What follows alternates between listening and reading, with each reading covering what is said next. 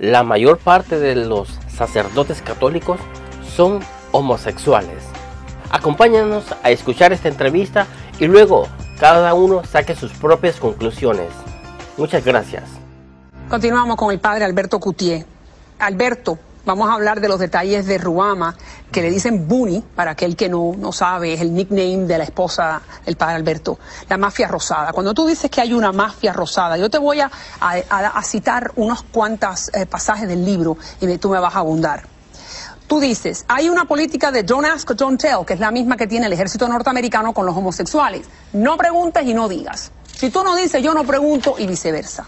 Hay una mafia rosada que protege a la Iglesia Católica y, esa mafia se compone por gays, sacerdotes que viven en el closet y que ocupan todos los niveles de la jerarquía eclesiástica. También dices que esta mafia rosada promueve su propia agenda y que suelen ser las mismas personas que muestran tendencias homofóbicas en el público o en el confesionario. Además, los amigos reciben las mejores parroquias, son nombrados monseñores y ascienden a ciertas posiciones. Y hay un obispo que es conocido como la reina del sur en una diócesis. Pero wow, para los hermanos católicos que nos están mirando, que aman a su iglesia, eh, esto tiene que ser muy fuerte. Yo la amo también. yo, también amo esa iglesia. Yo creo que cuando uno critica sin fundamento o dice las cosas sin fundamento, eso es muy malo. Como muchos titulares que han dicho, el padre Alberto ataca a la iglesia. Yo no estoy atacando a la iglesia católica. Yo creo que estoy diciendo experiencias que yo viví durante casi 25 años discerniendo, preparándome y viviendo el sacerdocio. Esto no es un ataque sin fundamento. Esto es lo que yo viví y lo que vi con estos ojos. Pero nadie se atreve a decir esto. Bueno, es que nadie quiere pasar a ocho años en un seminario para vivirlo. Nadie quiere eh, aguantar palo, ¿no? Durante 15 años de, aguantar cosas. Y, y, no solamente eso, esto que yo digo no se aplica a todos los sacerdotes. No, claro. Pero ciertamente se aplica a un grupo de sacerdotes que tienen mucha influencia y usted le pregunta a casi cualquier sacerdote, no solamente en Estados Unidos, América Latina, y te dicen, sí, realmente es así. Hay gente que, que, que usa la posición y la situación para proteger a otros que están en situaciones similares. Eh, esto ha salido en, en, los... Le voy a decir algo, el padre Alberto no es el único que ha escrito este libro el padre Daniel Cousins, que fue profesor 40 años en Baltimore, escribe, el padre Richard Sipe, monje que ahora es psiquiatra, habla sobre este tema. Pero Cousins dice que el 60% de los sacerdotes católicos en Estados Unidos son homosexuales. El 60% de los católicos, de los sacerdotes católicos en este país son homosexuales. Lo practiquen o no lo practiquen. ya hay una gran hipocresía. Eso lo dice el padre Daniel Cousins. Sí, en su libro. Y te voy a decir algo, a mí no me molesta, de hecho, que los sacerdotes sean homosexuales. Lo que me molesta es que por un lado digan, no se seminaristas homosexuales, como ha dicho el Papa Benedicto, no sacerdotes homosexuales en la iglesia, cuando él muy bien sabe que hasta los más altos niveles del Vaticano existen sacerdotes Pero, homosexuales. Alberto, es que la Iglesia Católica condena el homosexualismo, como también lo condenan otras iglesias, pero hablemos de la católica. Dicen que es intrínsecamente desordenado. Entonces tú no puedes decir, en mi opinión, que un ser humano creado por Dios es intrínsecamente desordenado porque yo creo que eso en sí es un desorden. O sea, si Dios nos ha creado a todos diferentes, si tú ves los árboles y todos los árboles son diferentes, y ves las aves del cielo, y ves el mar, y ves todo, y todo la creación es diferente, porque un ser humano que tiene orientación homosexual es intrínsecamente pero desordenado. Estamos hablando, pero aparte de eso, estamos hablando de la gran hipocresía que demuestran estas palabras. Y tú me estás diciendo que hay un obispo que le dicen la reina del sur y que en el seminario había un alto grado de homosexualidad en el que ya tú estuviste y de promiscuidad y que el rector tenía un amante seminarista, esto está en tu libro, y que el obispo tenía algunos amantes seminaristas.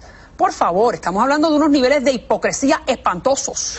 Yo no diría que es espantoso, fíjate, yo diría que es parte de la cultura. O sea, como que se adaptan a esto y es lo mismo del gobierno norteamericano con el ejército. Don't ask, don't tell. Mientras que no salga y no se diga, no es un escándalo. Déjame darte un ejemplo. Ahí yo digo en uno de los una pizarra bastante fuerte, sale el rector un día y mira la pizarra y ve que un joven que habían votado del seminario por una situación de homosexualismo, le dan un alto cargo en la diplomacia vaticana y eventualmente él sigue subiendo. ¿Y cuál fue la, reacción del rector? Dice, ¿con qué cardenal se habrá costado para llegar a esa posición? Eso fue un rector de un seminario delante de un montón de seminaristas.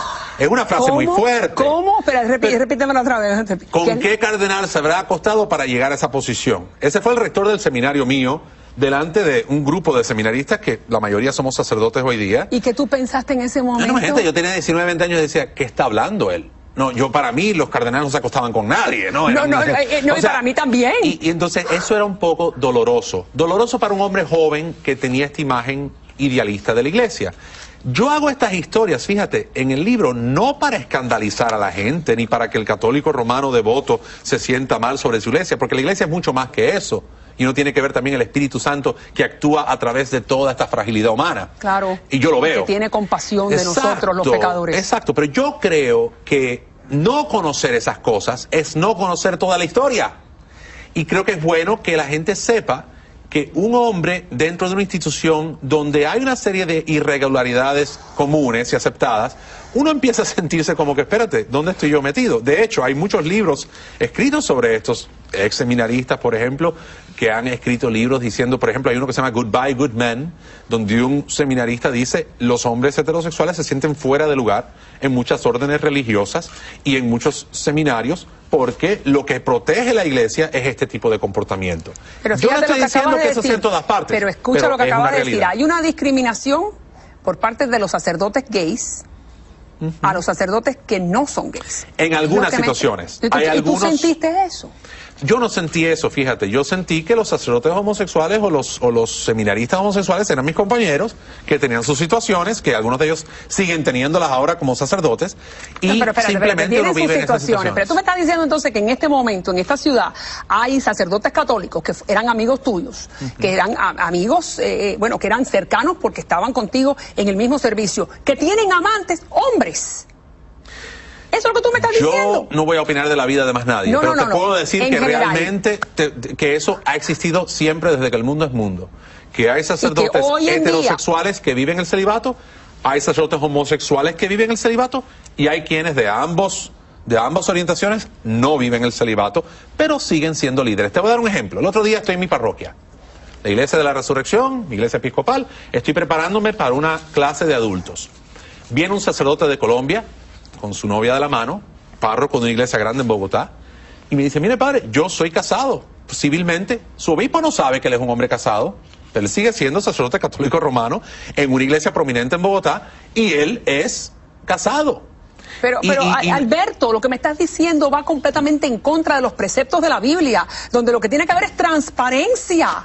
Sí. Si yo soy católica y yo considero que la persona que me está dando la misa está siguiendo una serie de preceptos morales y que es célibe, porque eso es lo que dicta la iglesia, entonces si no lo es, me está mintiendo o me equivoco. Chico, le está mintiendo, se está mintiendo él mismo Ante y a. Dios. Yo creo que, mira, por ejemplo, en el caso mío la gente dice, no, pero imagínate que tú traicionaste a tus feligreses. Yo decía, ¿sabes? Yo nunca lo vi de esa manera. Yo creo que yo me traiciono a mí mismo cuando tengo que vivir una, una vida doble. Cuando tú no puedes decir abiertamente, mira, yo estoy enamorado y quiero vivir. Lo único que yo lamento en todo este proceso, realmente, Sí. es no haber salido antes, que me, los paparazzi me vieron aquel día en la playa, a decirle a la gente, ¿saben qué? Yo estoy enamorado de esta mujer, yo ya no pienso que muchas de estas ideas, porque no era solamente el celibato, Sí, una serie de ideas. Yo no creo que una pareja que usa la píldora o se atan los tubos o hacen una vasectomía O es divorciada. eh, o están divorciados que están cometiendo pecado mortal. Yo creo que hay gente que simplemente no cabe en ese cajón, pero siguen yendo ahí a la iglesia y comulgan. Bien. Y yo te digo, está bien que comulguen, pero la iglesia dice que no pueden. Porque, o sea, casi todo el mundo tiene un problema. Si tú usas in vitro para tener hijos, Eh, tampoco sí. puedes tener Sí, eh, la comunión condones. porque es Y vamos a hablar de ese momento de la iglesia, de, perdón, de la iglesia, de la playa, que, que, bueno, todos lo vimos. Y, y- y vamos a ir ahí próximamente, pero háblame un poquito más de cuando estos sacerdotes que tú me estás diciendo que algunos de ellos llevan una vida homosexual, le niegan la solución a los gays. A las lesbianas que vienen pidiendo algún tipo de sosiego porque se sienten en pecado. Esa es una historia que yo cuento en el libro que fue real. Yo estaba en un confesionario un día y me acuerdo que una, una joven, creo que de buena intención, vino y me dijo, mire padre, yo estoy luchando con esto, esta es mi situación, esta es mi orientación. Eh, yo no lo podía ver porque está al otro lado de la pantalla, pero me imagino que era una persona bastante joven. Y me dice, eh, yo me siento mal porque el padre tal me dijo que yo me voy al infierno, que estoy en pecado mortal, porque estoy muy mal, porque esta situación. La gente siempre dice, te voy a decir su versión, no estoy seguro que el padre le dijo eso, pero el padre más o menos le hizo entender a ella que tenía una situación muy grave y que no podía comulgar. Y cuando me preguntó a mí, y le digo, bueno, ¿y qué pasó? ¿Cómo fue que pasó esto? Porque empezó a llorar y eso. Le digo, pero. Porque era una ¿Quién niña te gay dijo que se esto? sentía lesbiana. Y sí, de repente me dijo el padre, tal, tal, y me dio el nombre del padre. Y de verdad, yo no le dije nada a ella.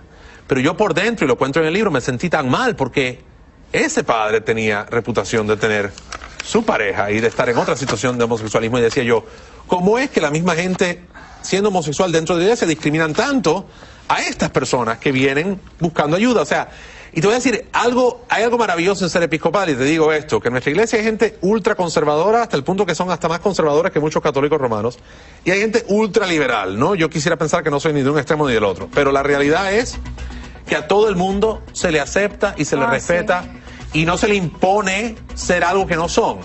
Si hay un sacerdote que es homosexual, se sabe que esta persona por lo menos se compromete o al celibato o a vivir en una pareja decentemente y no a esta promiscuidad de ir visitando los clubes Claro, porque hay gays. que recordarle a los, a los amigos que nos están mirando que los episcopales, la iglesia a la que pertenece Alberto ahora, eh, permite que haya obispos gays, Sí. que haya que, que bueno, la- que tenemos los- uno Bueno, ahora que es abiertamente gay y, y- y eso, y digo yo, bueno, ok, tienes uno que es abiertamente gay que lo dice, pero aquí tienes decenas de ellos que lo son y, y lo dice, están enclosetados, ¿no? Así que ¿cuál es la diferencia? Vamos a hablar de los episcopales más adelante, porque yo sé que yo soy episcopal por la mañana y cristiana Sí. evangélica por la noche.